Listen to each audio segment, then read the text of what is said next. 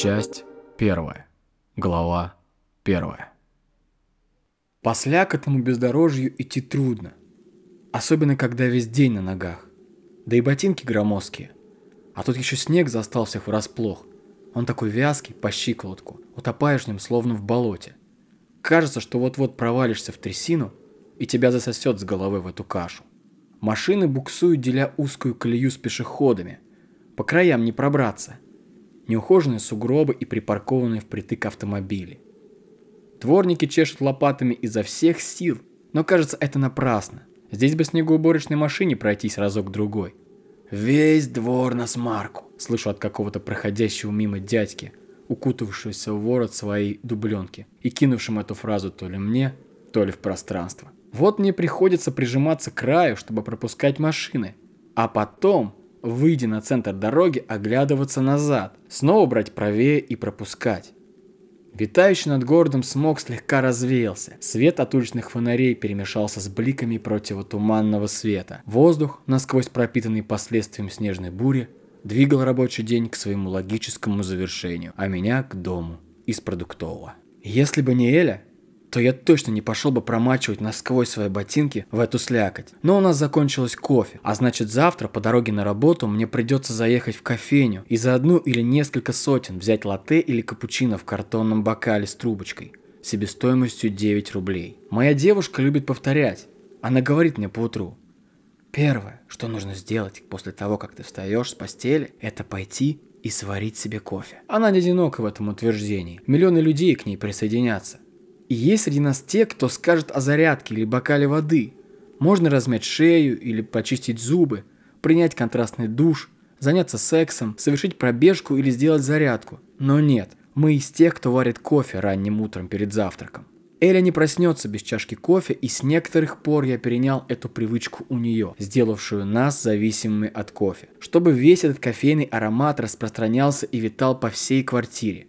Почти уже год, как мы живем вместе, и мы оба понабрались друг от друга всяких барахольных штучек, затащив их в наши головы, а заодно и в мою квартиру, завалив ими кухню, ванную и спальню, и балкон. Проезжающий мимо седан притормозил аккурат возле меня, когда я уже снова одной ногой увяз в сугробе. Какой-то грузовик встал возле помойки, переградив проезд, а люди, то ли рабочие со стороны, то ли это водитель с напарником, активно сбрасывали мусор в бак под хозяйственные нужды. Я подходил было уже к ним, это был водитель и наш дворник. Как моя нога поплыла в снежной колее и, пошатнувшись в сторону, я упал на правый бок. Первый раз за зиму. Упал грамотно. Размахнувшись правой рукой, погасив падение, локоть валился в снег. Пакет, который я нес из магазина, шлепнулся рядом. Я встал быстро, отряхнувшись, поднял пакет с земли, огляделся по сторонам. Эти двое даже не заметили. Они так и продолжали сваливать какой-то хлам. А я, двинувшись дальше, обогнув грузовик, невольно оглянулся снова. Ну идиот же. Чисто машинально, из интереса. Ничего серьезного не оказалось. Какие-то сложные компактные коробки. Тут я второй раз чуть не упал, но на этот раз я уже мог растянуться прямо на проезжей части. Не стоит глазеть по сторонам. Хорошо, что до подъезда идти оставалось полсотни шагов. В подъезде было на порядок уютнее.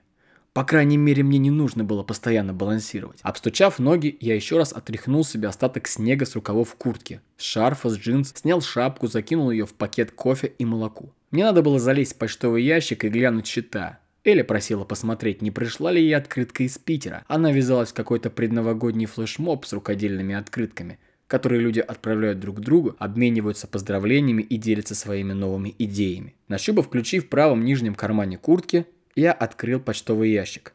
И на меня посыпалась макулатура. Мусора в ящике набралось прилично. Какие-то местные газеты про район, платежки, объявления, визитки. Компьютерный мастер по вызову. И фото на две трети визитки с улыбающимся пареньком, видимо лет 20. В мусор. Что там еще?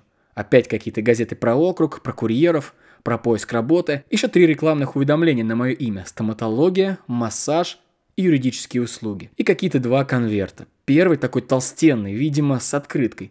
Я пощупал, по мне там что-то картонное. Ну точно, из Питера, Эли, от неизвестной Дарьи Н. Второй жиденький оказался на мое имя. Обычный белый конверт, какие мы используем на работе для сбора денег на день рождения, рождение ребенка или похороны. Адрес московский, какая-то контора, ЗАО Варанаси Экспресс. Никаких печатей, марок и штампов нет в сравнении с другими уведомлениями.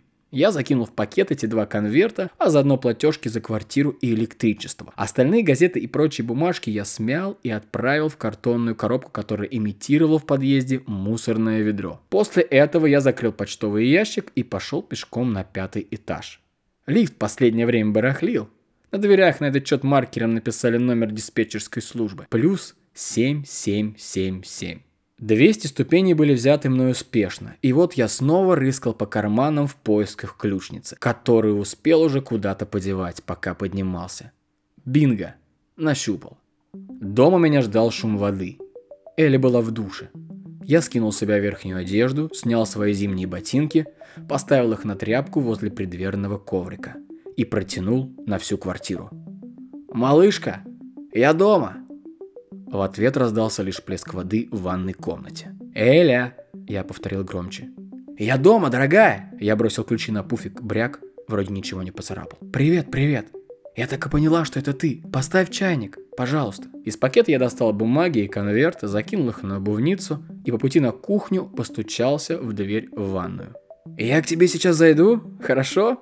«Даже не вздумай, Егор. Может тебе спинку потереть, а?» Или что-то еще, я ведь могу. Я выждал секунд 10 тишины, но Эля так ничего и не ответила. Диалог возле двери был закончен. В другой раз произнес я уже шепотом, и продолжал улыбаться. На кухне было убрано, из пакета я достал литр молока, отправив его в холодильник. Кофе же поставил на стол. Повернулся к столешнице, включил чайник, подошел к окну и задернул жалюзи. Вымыл руки и достал две кружки. Одну большую на 500 мл, а другую на 380. Слякотный период вот этот промозглый период, когда приходишь домой с фырчащим носом и сосипшим горлом, хочется согреться. Поэтому иногда я добавляю в чай коньяк. Только не в той пропорции, чтобы получился грок. Это все-таки должен быть чай с коньяком, а не наоборот. Чайник вскипел, я разлил кипяток по чашкам, добавил по чайной ложке меда, по паре кусочков лимона и имбиря. Себе в чашку я плеснул коньяка. Дверь ванной заскрипела, и через мгновение я уже увидел Элю перед собой. Она была, как и всегда, прекрасна. Собранные в полотенце волосы, не обсохшие капли на ее обнаженных плечах и лице. Сама она была обернута в полотенце. «Привет, милый. И не надо так на меня смотреть. Таким голодным взглядом. Босиком ты смотришься еще привлекательнее». Она еще ниже наклонилась ко мне, и мы поцеловались.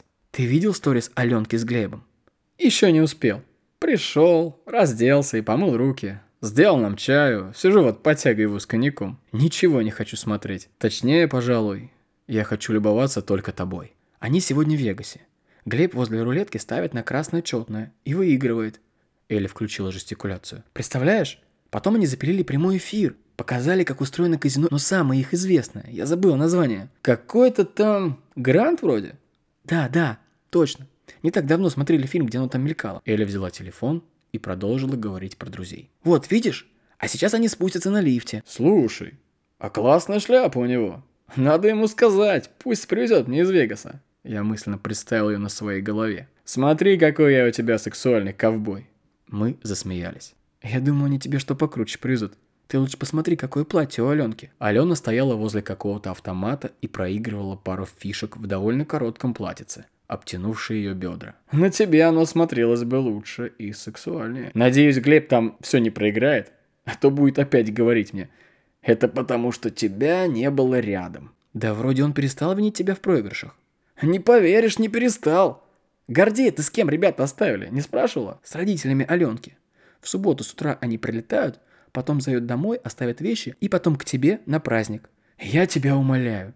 Только не говори, пожалуйста, это слово «праздник». День рождения или что-то другое, ну прошу тебя. На твое, Эля выдержала паузу, 28-летие. Она повторила это так сексуально, но не наигранно, на грани, что я захотел ее прямо сейчас. Прямо на столешнице. Я взял пачку кофе со стола, дабы отвлечь себя от мыслей о сексе. И начал читать упаковку. Состав. Стопроцентная арабика. Степень обжарки средняя. Регион Центральная и Южная Америка. Высота произрастания с 1300-1800 метров. Обладает легкими вкусовыми оттенками сливочной карамели и горького шоколада. Обжаривается в Москве. Слушай, пусть ребята нам кофе привезут из Штатов. Я отвлекся от чтения упаковки.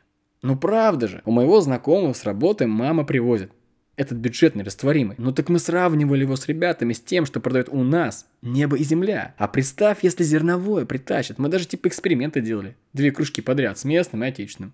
Тебя разве это удивляет, Егор? Я покачал головой. Нечего было тут добавить.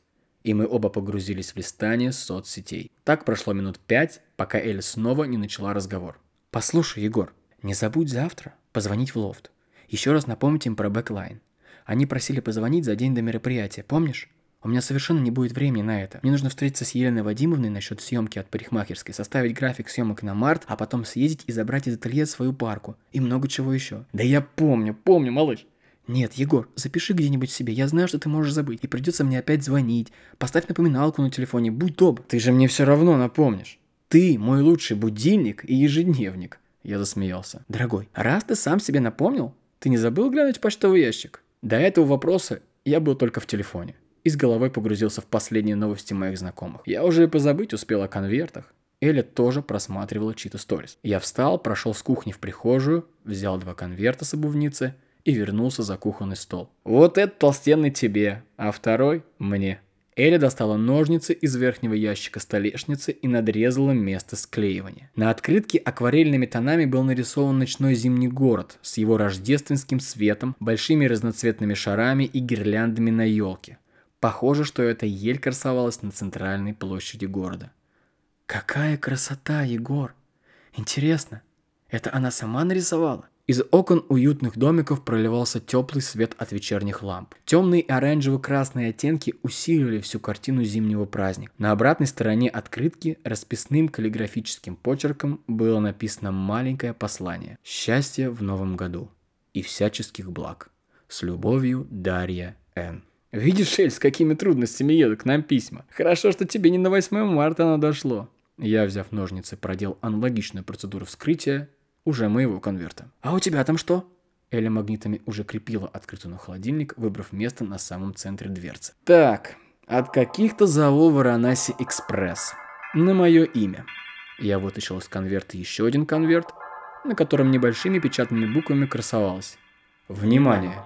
открывать Егору Александровичу Арова в свое 28-летие 29 февраля.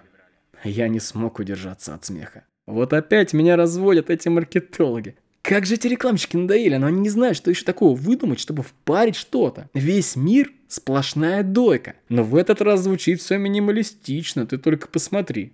Я начал рвать на две части конверт. Подожди, подожди, не рви. Но второй-то открой. Какая тебе разница? Я открыл второй. Здесь адрес и дата. И все. Город Москва, улица Варыша, дом 2, дата 6 февраля, время 14.30. Я перевернул листок, больше ничего написано не было. И чего они хотят мне этим сказать? Я вернулся к конверту и прокрутил его в руках. Конверт как конверт, ничего особенного. Первый тоже выглядел вполне обычным. На тыльной стороне конверта стояла именная печать Варанаси Экспресс. И больше ничего. Убедившись еще раз, что он адресован мне, я отложил его на стол и загуглил информацию. Так, в инете пишут про этих Варанаси.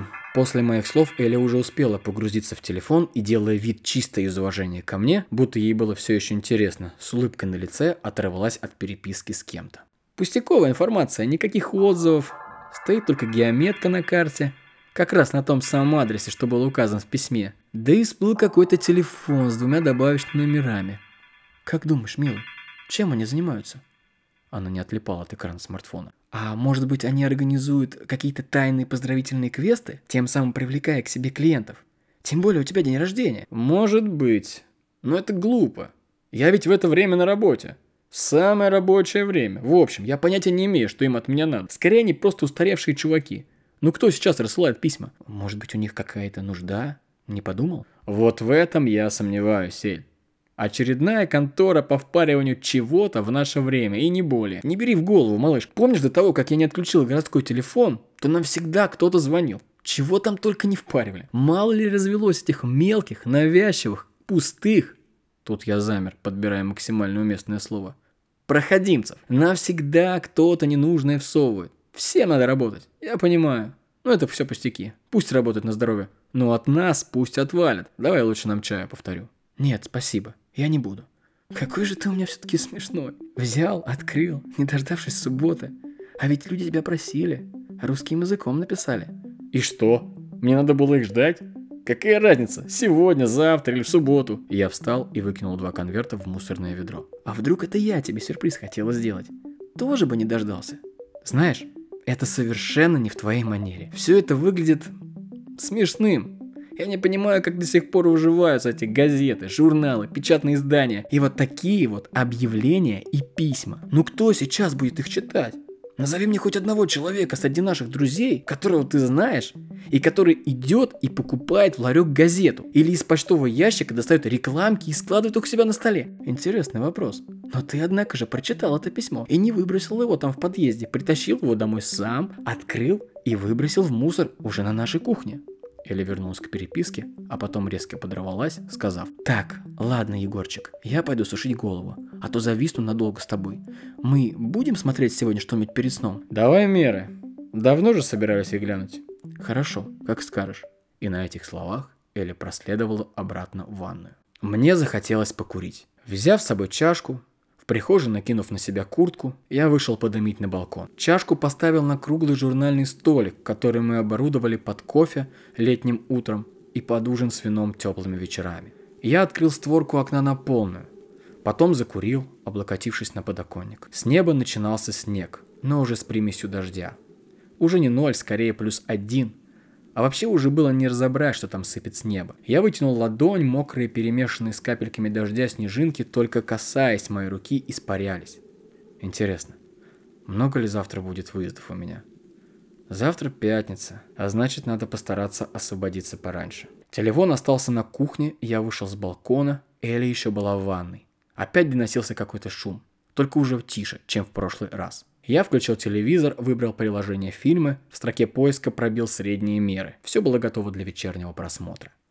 Эля вышла из ванны и сказала что-то насчет того, что я снова накурил. А я ответил ей, что почищу зубы. Еще она попросила посмотреть кран, сказав, что он гудит и трещит не по-детски. На что я сказал, что обязательно посмотрю. Но не сегодня. Как-нибудь на неделе. Потом я принял душ и почистил зубы. Никакого подозрительного гудения и шума мной не было замечено. Странно. Мы полтора часа провели за просмотром фильма, а на титрах она залезла на меня. И мы занялись любовью, после чего уснули поперек кровати и только ночью переменили свое положение.